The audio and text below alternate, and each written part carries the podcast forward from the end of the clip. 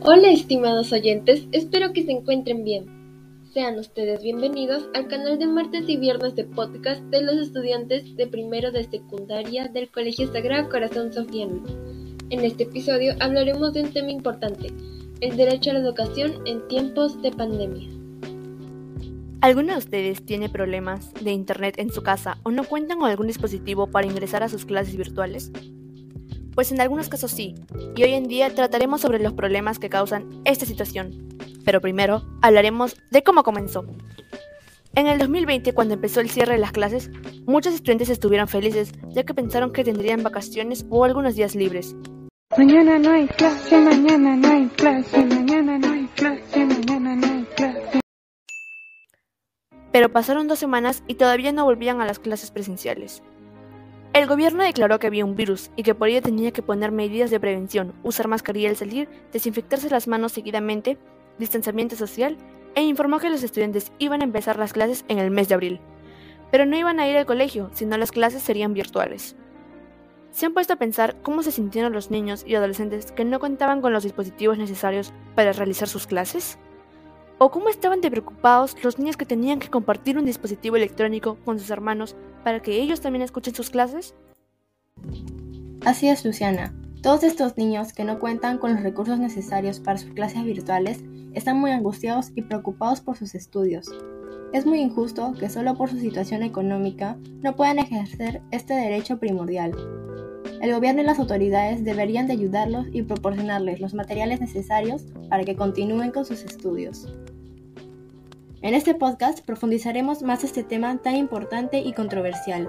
Además, buscaremos posibles soluciones para que los estudiantes puedan tener una educación de calidad en esta pandemia. Como lo hemos mencionado antes, la mayoría de niños y adolescentes en el Perú no cuentan con los dispositivos electrónicos necesarios para que puedan asistir a las clases virtuales. Pero, ¿hay alguna solución para este problema? Como equipo pensamos que el gobierno siga ayudando a los adolescentes que se encuentran con escasez de estos recursos, brindándoles tablets o laptops y el acceso al Internet.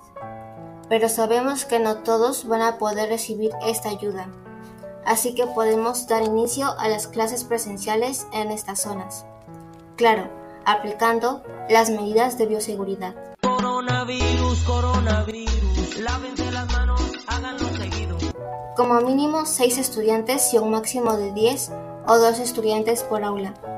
Además, se podrían realizar las clases semipresenciales, teniendo en cuenta que hay 16 centros educativos en el Perú que se encuentran en los distritos de Surco, San Luis, San Borja, Surquillo, Miraflores, Barranco iniciarán un plan piloto para asistir a las clases semipresenciales, gracias a la resolución ministerial 121 del Minedu, lo cual establece los criterios técnicos para el reinicio de clases en pandemia, haciendo un total de 13.371 estudiantes de los niveles de inicial, primaria y secundaria que regresarán a las aulas. Las clases semipresenciales nos brindan un sinfín de ventajas, a continuación mencionaré algunas. Dos tipos de enseñanza. Una clase presencial nos permitirá observar las opiniones personales de los profesores y aprender de sus experiencias, lo que sin duda es una ventaja que no tiene las clases online. Y los contenidos de las clases online nos proporcionarán un cuerpo documental muy extenso y variado. Cuidado del medio ambiente. Reducir la asistencia a clase también reduce las emisiones y los gastos en el transporte. Y por último, la flexibilidad.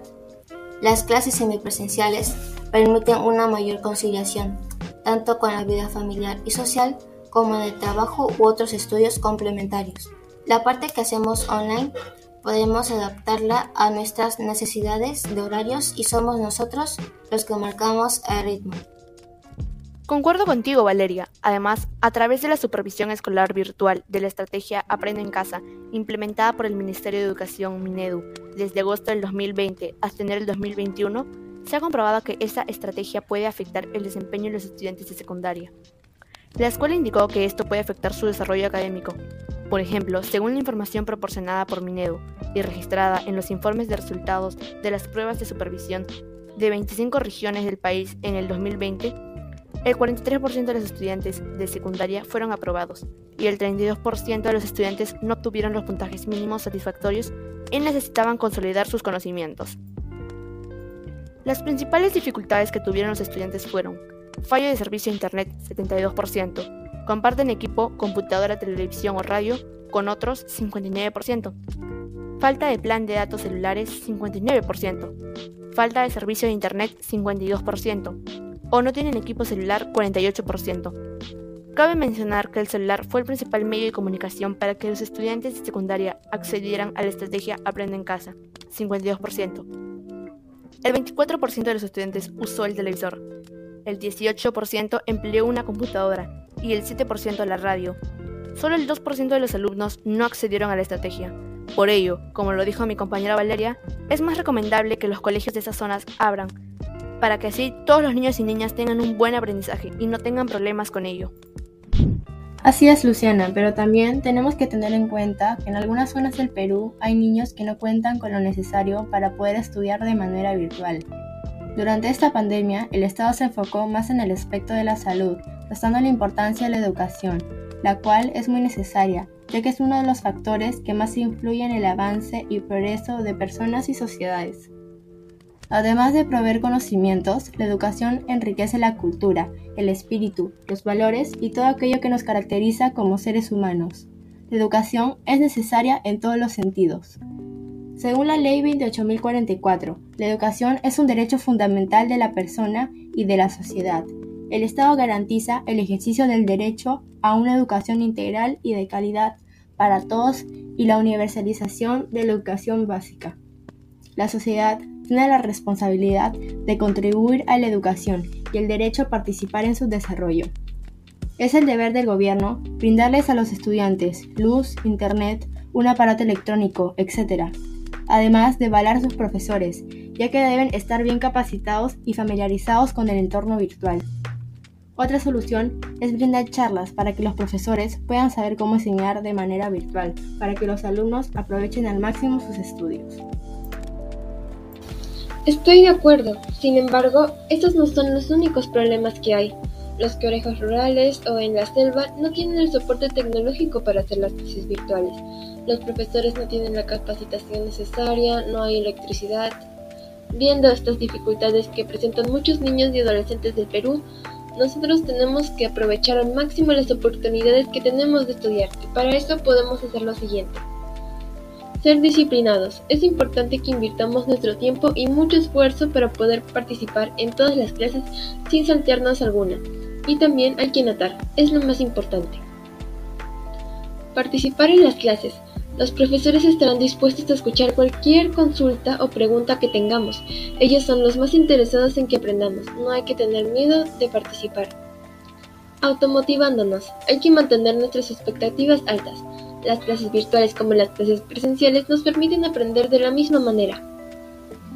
Organizando nuestro lugar de estudio. Debe ser un espacio bien iluminado evitando las distracciones. Presentando nuestros trabajos en la fecha indicada. No hay que dejar los trabajos para el final, hay que entregarlos a tiempo. Completando las clases virtuales con información extra. Hay que leer, informarnos e investigar. No hay que esperar que el profesor sea la única fuente de aprendizaje. Internet nos ofrece diversas opciones para obtener mayor conocimiento sobre diversos temas. Asegurarnos de contar con las herramientas necesarias, una buena conexión a Internet, los libros o cuadernos que necesitemos o cualquier otro material que haya sido solicitado por el profesor o profesora.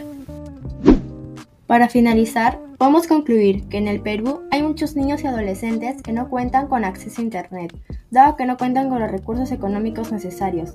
Existen muchas maneras de poder afrontar este problema, pero lo primordial es que los alumnos aprovechen al máximo sus estudios para que puedan seguir aprendiendo y llenándose de nuevos conocimientos. Estimados oyentes, contribuyamos con la lucha del derecho a la educación de los niños y por los derechos de los demás y de nosotros mismos. Nos despedimos de ustedes. Les agradecemos que hayan escuchado nuestro podcast y no se olviden de suscribirse a nuestro canal de martes y viernes de podcast en las plataformas virtuales Anchor, Spotify y Google Podcast. Nos vemos en un próximo episodio. Muchas gracias.